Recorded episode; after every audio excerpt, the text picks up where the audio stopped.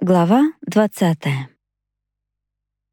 Наша компания пришла на поляну, теперь уже безошибочно определив ее местонахождение. «Слышите, что-то никого нет», — сказал с сомнением Славик. «Может, это не та поляна?» «Да та-та! Я ее в прошлый раз хорошо запомнил», — утвердительно закивал Андрей. Еще бы!» — ухмыльнулся Костик. Мы засмеялись, вспоминая наши прошлые похождения. Минут через пять стали подходить старшие ребята, подключаясь к нашему веселому разговору. «О, сейчас придет учитель», — оживился Виктор. «А почем ты определил?» — спросила я, глядя в ту сторону на звезды. «По самураю», — ответил, улыбаясь сэмпай. Я перевела взгляд на земное и только тут заметила, как по глухому забору в свете далекого фонаря важно вышагивал кот, который время от времени поддерживал равновесие из-за предательски срывающихся лапок. «Он приходит точно к медитации», — продолжал парень. «Сидит себе тихонечко в стороночке в полном трансе, а потом, не тратя внимания на наши разговоры и впечатления, сразу уходит». А в первый раз, когда мы пришли, он остался до конца, его сенсей в кустах еще ловил, заметила я. Ну, это, наверное, было маленькое исключение из его правил. Надо же, как все сложилось тогда, подумала я.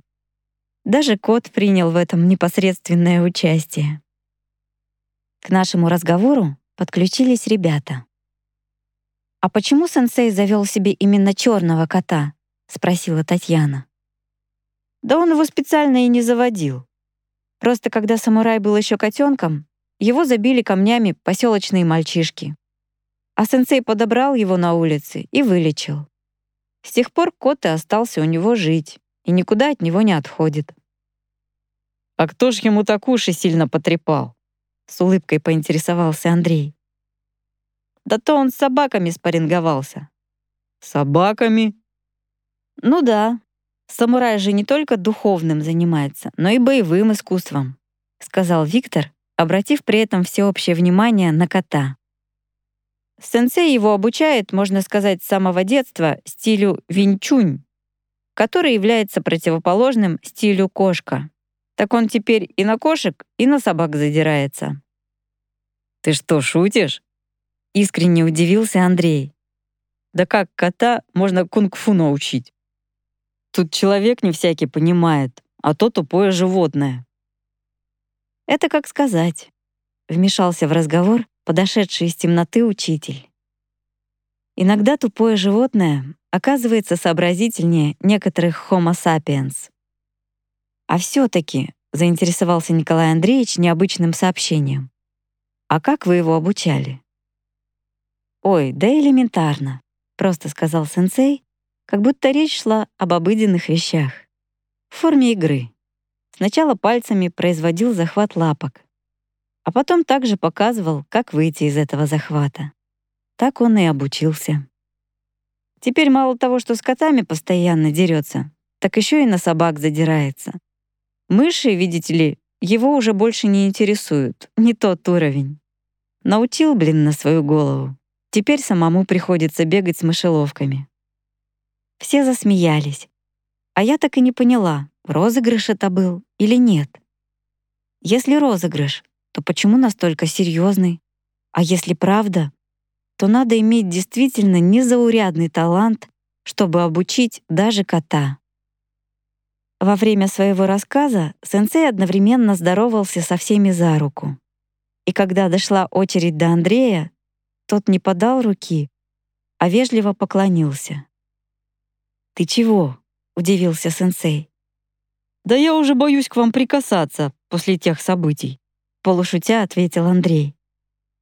«А я тут при чем? с улыбкой пожал плечами сенсей. «Ты не меня должен бояться, а его. Он же с тобой рядом был, а не я». Пока сенсей разговаривал с другими ребятами, Андрей толкнул слегка Костика локтем в бок. «Так это через тебя?» «Ты чё, я, конечно, умный, но не до такой же степени. Я тебе серьезно. И я серьезно. Честно? Честно. Андрей выждал, пока сенсей ответит на очередной вопрос, и спросил. «А правда, вы это через рукопожатие сделали?» «Нет, конечно.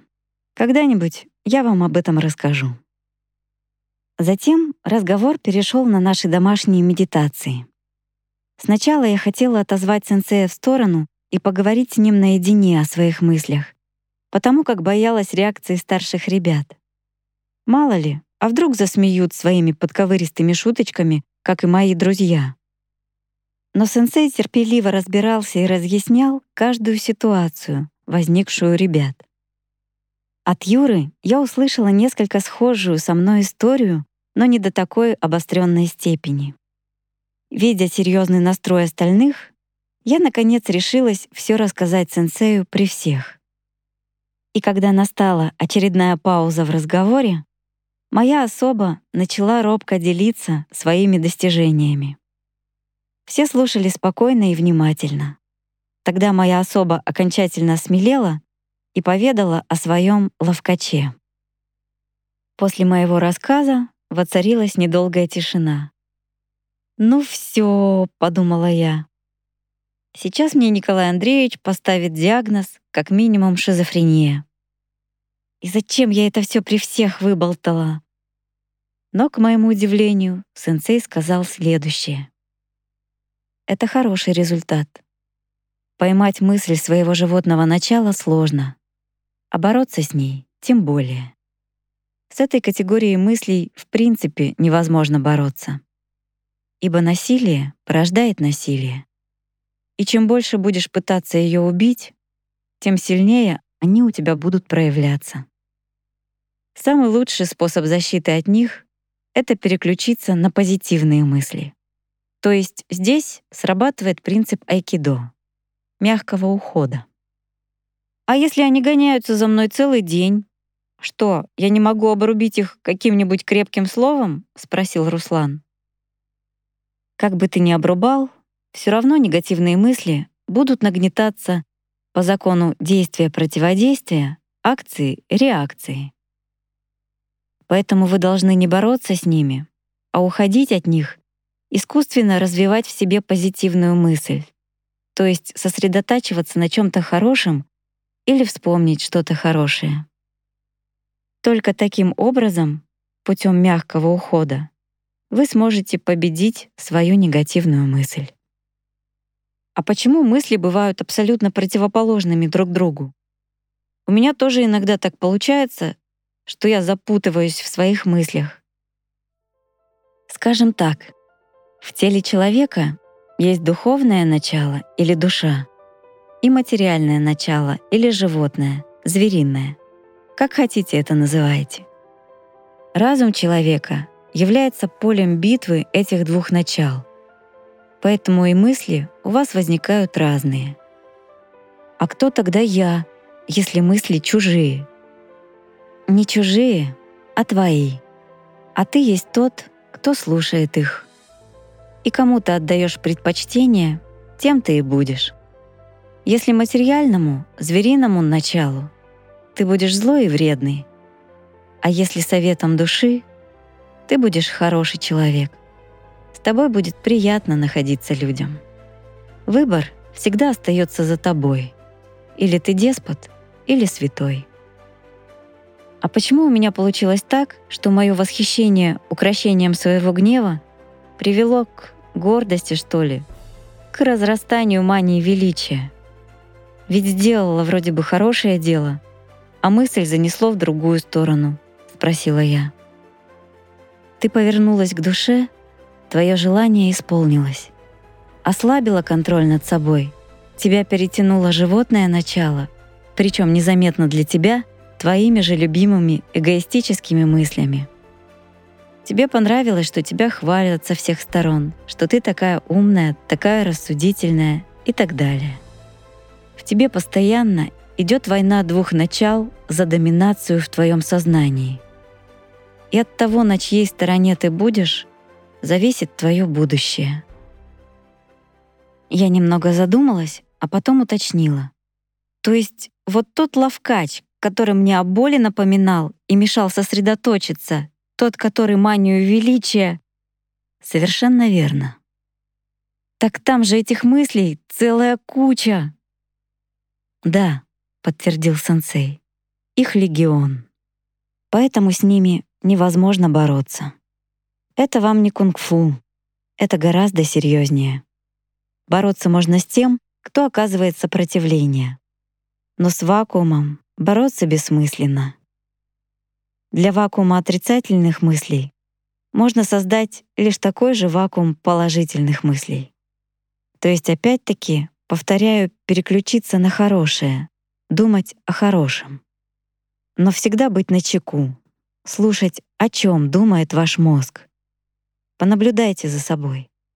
Обратите внимание на тот факт, что вы не напрягаетесь, а мысли постоянно в вас кишат. И мысль не одна. Их сразу может быть две, три, а то и более. Это как в христианстве говорят, что с левой стороны сидит черт на плече у человека, а с правой — ангел. И они постоянно шепчут, — заметил Володя. «Совершенно верно», — подтвердил сенсей. «Только почему-то черт шепчет громче. У него, наверное, голос грубее. То, что называют в христианстве чертом или дьяволом, это и есть проявление нашего животного начала. Я когда обнаружила у себя это разделение мыслей, то подумала, что, может, у меня шизофрения началась. Там ведь тоже что-то связано с расщеплением сознания, сказала моя особа, окончательно осмелев. Сенсей улыбнулся и, шутя, ответил. Нет гения без признаков безумства. Николай Андреевич засмеялся. Да-да-да. Кстати, нечто схожее я наблюдаю и у себя. Тут в разговор вступил Стас, размышляя вслух о своем. Но если разум — это поле битвы двух начал, и, как я понял, их оружие мысли, то как же отличить, кто есть кто? Как в мыслях проявляется духовное и животное начало? Духовное начало — это мысли, порожденные силой любви в широком понимании этого слова.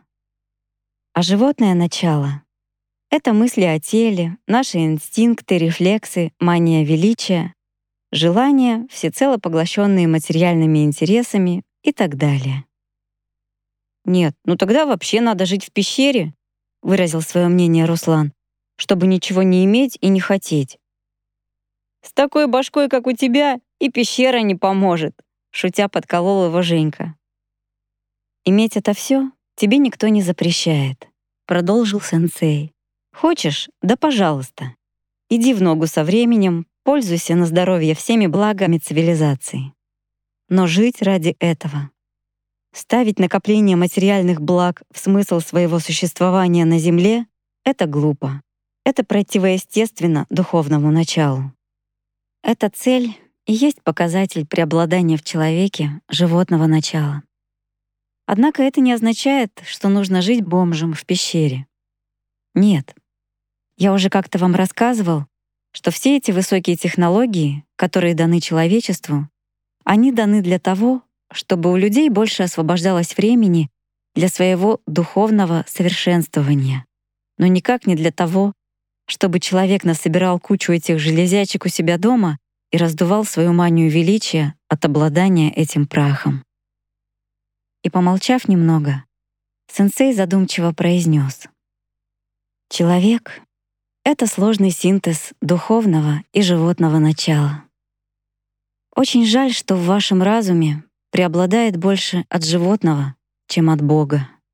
Я тут на днях подумал и решил дать вам одну древнюю практику, которая поможет вам уравновесить эти две сущности, чтобы животное вас так сильно не отягощало.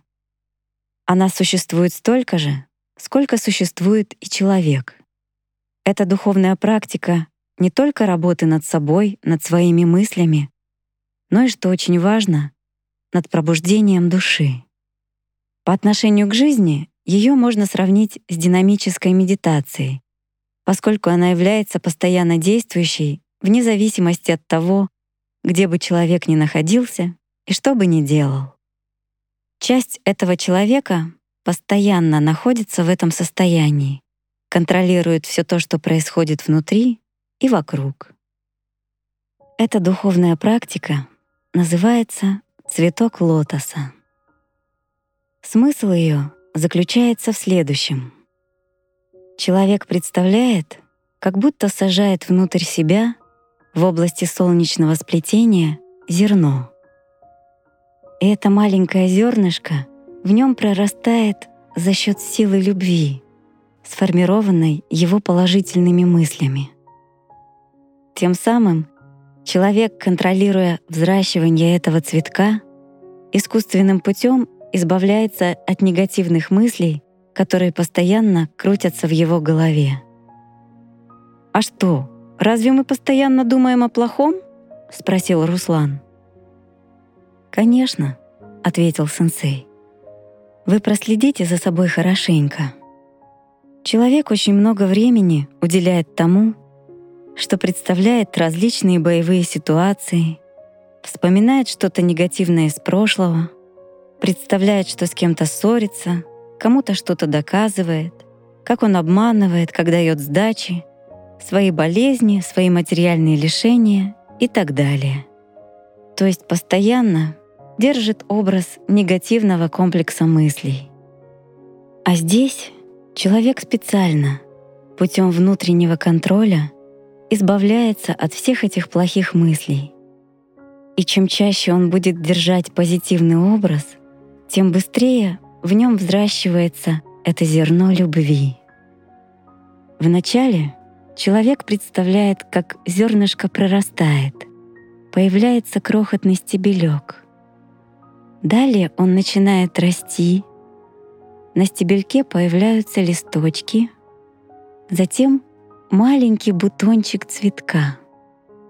И, наконец, по мере большей подпитки силой любви, сам бутон распускается в лотос.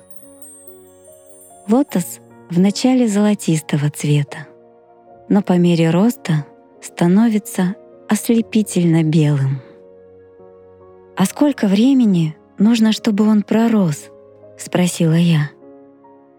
Дело в том, что у каждого человека по-разному.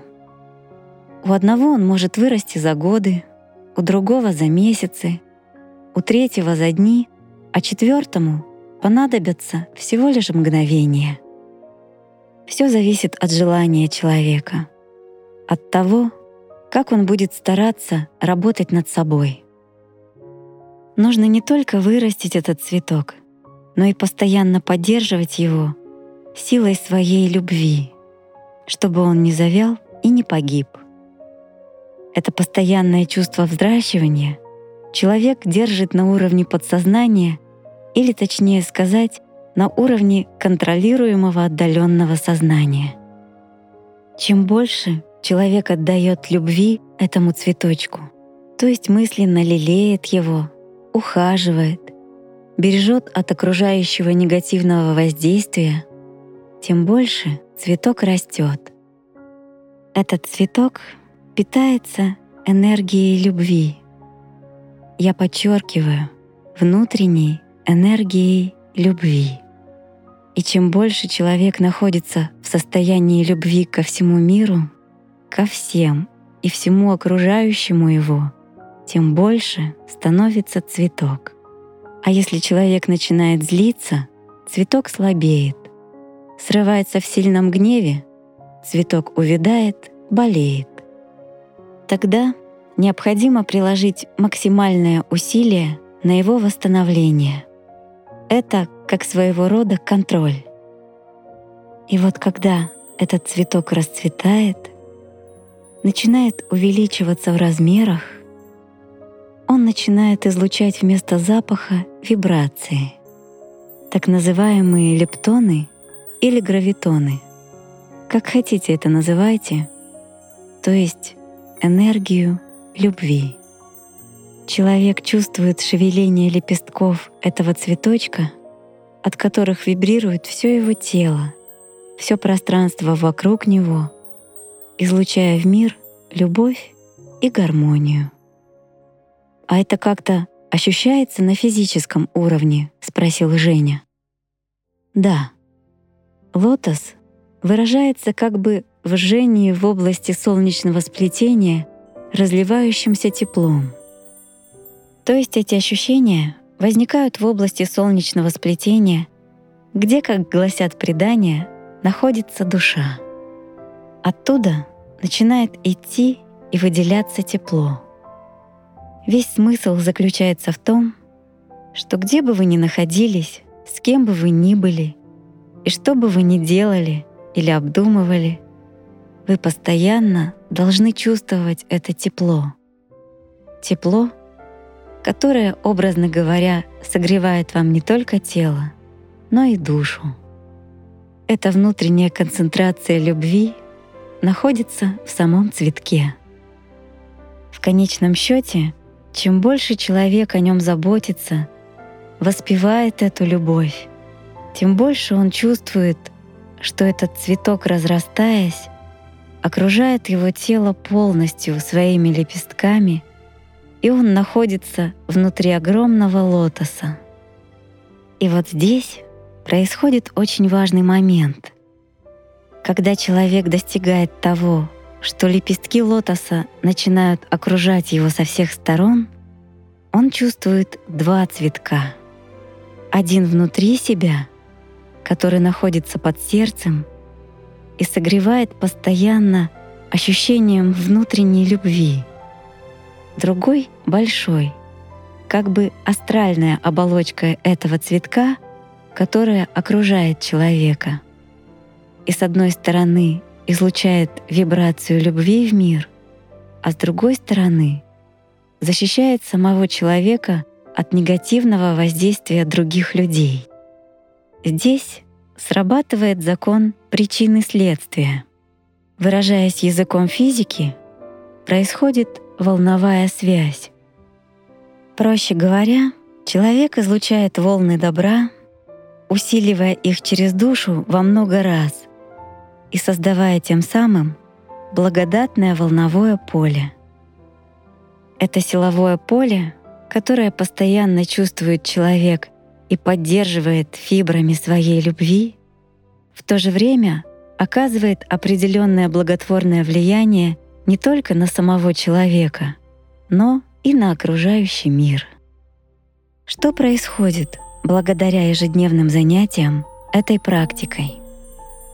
Во-первых, человек постоянно контролирует свои мысли, учится сосредотачиваться на хорошем — Поэтому он автоматически не может желать никому зла или быть плохим.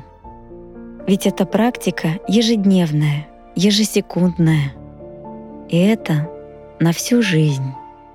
Это своеобразная методика отвлечения, поскольку с плохими мыслями насильственно бороться нельзя. Насильно мил не будешь. Поэтому нужно отвлекаться — Приходит негативная мысль, нежелательная. Человек сосредотачивается на своем цветке, начинает отдавать ему свою любовь, то есть забывая обо всем плохом искусственно. Или же переключает сознание на что-то другое, позитивное. Но цветок он чувствует постоянно, ложась спать, просыпаясь, ночью, днем, чем бы ни занимался — учебой, работой, спортом и так далее. Человек чувствует, как любовь вскипает внутри, как токи любви двигаются по его груди, растекаются по его телу, как этот цветочек начинает согревать его изнутри, причем особым теплом, божественным теплом любви. И чем больше ее отдает, тем больше она в нем зарождается. Постоянно излучая эту любовь, человек смотрит на людей уже с позиции любви. Таким образом, во-вторых, что очень важно, человек настраивается на чистоту добра. А добро — это удача, это везение, это здоровье, это все. У человека улучшается настроение — что благотворно сказывается на психике. А именно центральная нервная система является основным регулятором жизнедеятельности организма. Поэтому в первую очередь эта духовная практика сказывается на улучшении вашего здоровья. Кроме того, у человека начинает налаживаться жизнь, так как он находит примирение со всеми. С ним никто не хочет ссориться, он везде желаем. У него не бывает больших проблем. Почему? Потому что даже если в его судьбе происходят какие-то события, поскольку жизнь есть жизнь, он воспринимает их совершенно по-иному, нежели обычные люди, поскольку у него появляется новое видение жизни, которое помогает ему выработать наиболее оптимальное, приемлемое в данной ситуации решение. Ибо в этом человеке просыпается мудрость жизни. И третье, самое главное, в человеке пробуждается душа — он начинает чувствовать себя человеком, начинает понимать, что такое Бог, что Бог есть вездесущая субстанция, а не фантазия нескольких идиотов. Он начинает ощущать божественное присутствие в себе и наращивать эту силу своими положительными мыслями и чувствами. Он не ощущает больше себя одиноким в этом мире, потому что Бог в нем — и с ним. Он ощущает реальное его присутствие. Есть такое изречение. Кто в любви, тот в Боге, и Бог в нем, ибо Бог и есть сама любовь. Также очень важно, что человек начинает ощущать ауру цветка, которая находится внутри и вокруг него — «А как ощущается эта аура вокруг тела?» — спросил Стас. «Со временем ты видишь эту вибрацию вокруг себя в виде легкого свечения. Воздух становится как бы ярче и прозрачнее, а окружающий мир насыщеннее по цветовым тонам для твоего зрения. И самое поразительное, что и люди начинают замечать в тебе эти преобразования — есть такое народное выражение «человек сияет, светится». Так вот это и есть свечение этого волнового поля, вырабатываемого любовью самого человека. Окружающие люди также начинают чувствовать это поле. Им приятно, что этот человек находится рядом. Они также начинают чувствовать радость, внутреннее возбуждение многие люди выздоравливают.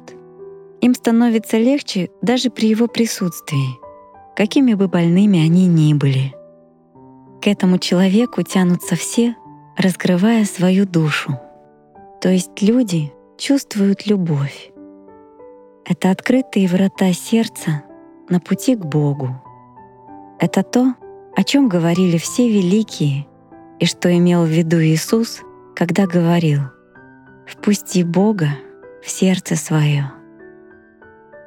Эта духовная практика «Цветок лотоса» применялась с начала времен. Издревле считалось, что лотос рождает богов.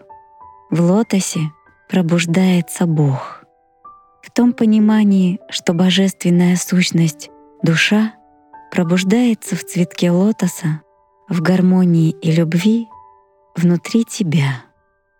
Ведь человек постоянно заботится о своем цветке, постоянно контролирует свои мысли и чувства, чтобы цветок лотоса не увидал. «Так что, там действительно вырастает настоящий цветок?» — спросил удивленно Славик. «Нет. Цветка материального, естественно, там не существует. Это как бы своего рода игра воображения — этот процесс можно назвать иначе — пробуждение божественной любви, достижение просветления, соединение с Богом. Мокша, Дао, Синта. Как хочешь это назови. Но все это слова и религия. А это попросту создание положительной мыслью и чувством любви человека определенного силового поля, которое, в свою очередь, с одной стороны, влияет на окружающую действительность, а с другой стороны, изменяет внутреннюю чистоту восприятия разума самого человека. «А душа?» — спросила я. «А душа — это и есть ты, своеобразный вечный генератор божественной силы, если хотите, но который необходимо запустить в работу своими постоянными мыслями о любви. Когда-нибудь я расскажу вам о душе и ее предназначении поподробнее. Тут в разговор вступил Костя. А вы сказали, эта духовная практика очень древняя. Насколько древняя? Я уже говорил, что она существует столько, сколько существует человек как сознательный субъект. Нет, ну сколько там? Семь, десять тысяч лет назад. Ты берешь слишком короткий промежуток времени.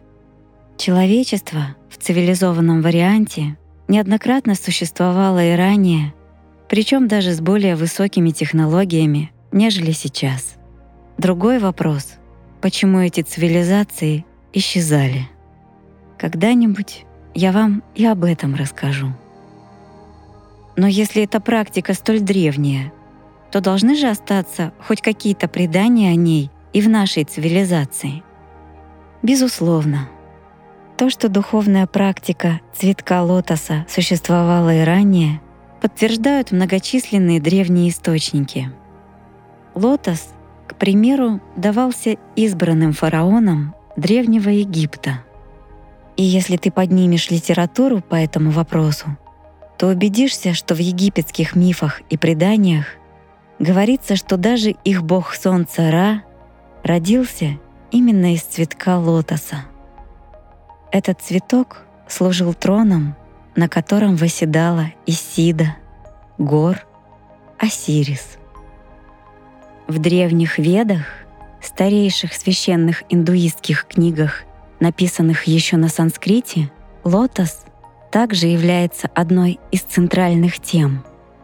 В частности, рассматривая, что Бог имеет три основных мужских воплощения — Брахма-создатель, Вишну-защитник и Шива-разрушитель, говорится также о следующем.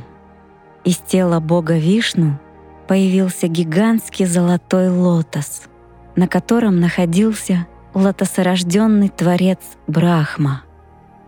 Рос золотой тысячелепестковый лотос, а вместе с ним росла и Вселенная. В Китае до сих пор, так же как и в Индии, этот цветок олицетворяет чистоту и целомудрие. Самые лучшие человеческие качества и стремления связывали люди с лотосом. В Китае считается, что на особом западном небе есть лотосовое озеро, и каждый цветок, растущий там, связан с душой умершего человека. Если человек был добродетельным, его цветок распускается.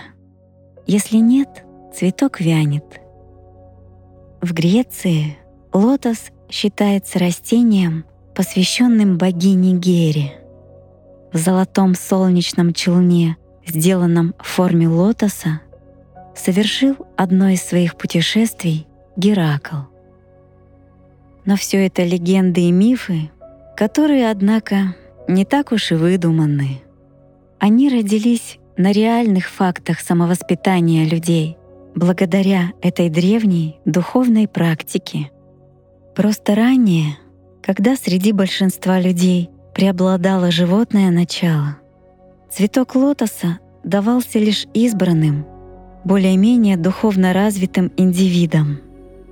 И это естественно, что другие люди воспринимали потом этих индивидов как богов поскольку взрастивший в себе лотос, пробудивший в себе душу, в действительности становится богоподобным, ибо творит в любви одной лишь мыслью своей. Когда настало время духовного просвещения большинства людей, Бодхисаттвы Шамбалы дали данную духовную практику Будде. Именно благодаря выполнению этой техники лотоса Сиддхартха Гаутама достиг просветления, сидя под деревом Бодхи. С разрешения Ригдена Будда дал ее своим ученикам для распространения в массы. К сожалению, люди с течением времени исказили учение Будды и на основе данной духовной практики создали целую религию. Это привело к тому, что теперь, исповедуя эту религию, даже сами буддисты представляют свой рай каким-то необычным местом, где люди, подобно богам, рождаются на цветке лотоса. Они ищут это место, хотя оно постоянно находится внутри них самих. Они и из Будды сделали Бога, хотя на самом деле он был просто человеком, познавшим истину путем этой духовной практики.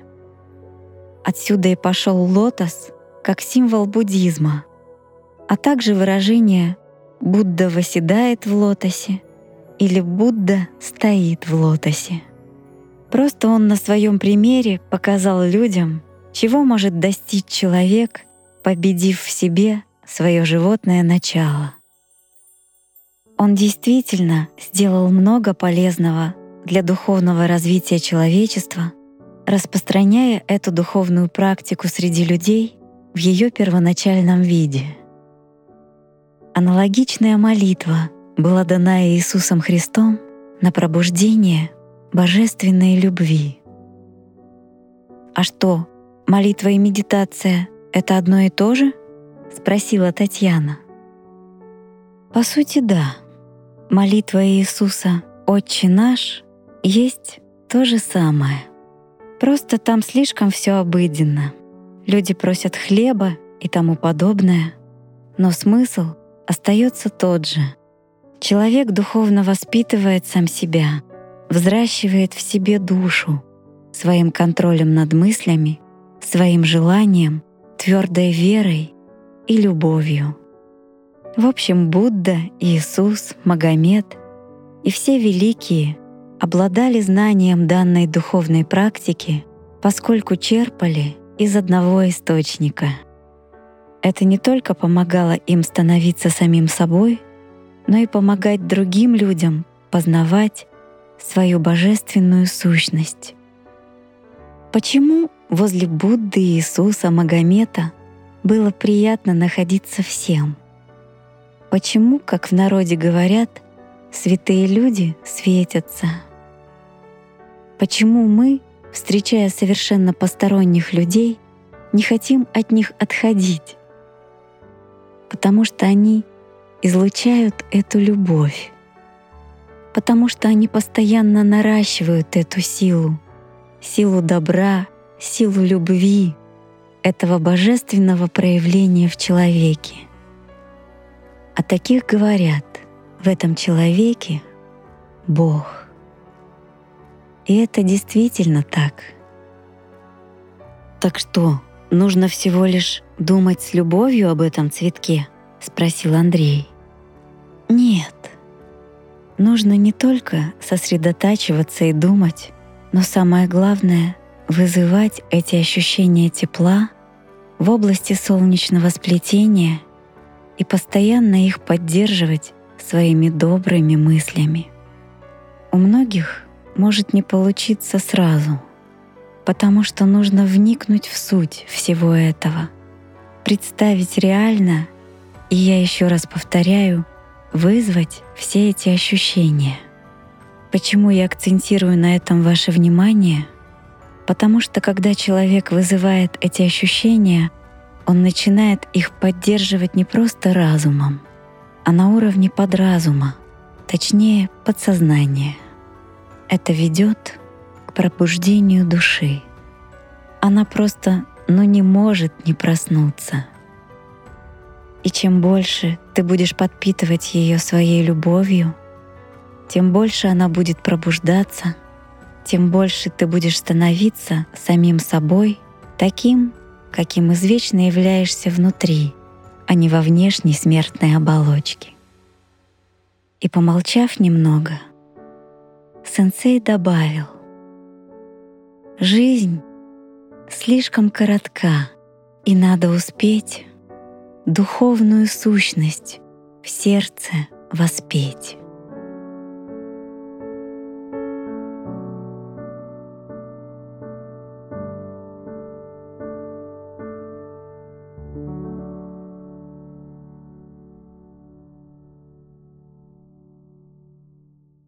Весь наш разновозрастный коллектив стоял в полной задумчивости над словами сенсея. А у меня по телу даже бегали какие-то мурашки от внезапно охватившего вдохновения и восторга. Я настолько была поражена всем услышанным, настолько шокирована этой неожиданной информацией, что мне как-то и не верилось, что это говорил обыкновенный человек.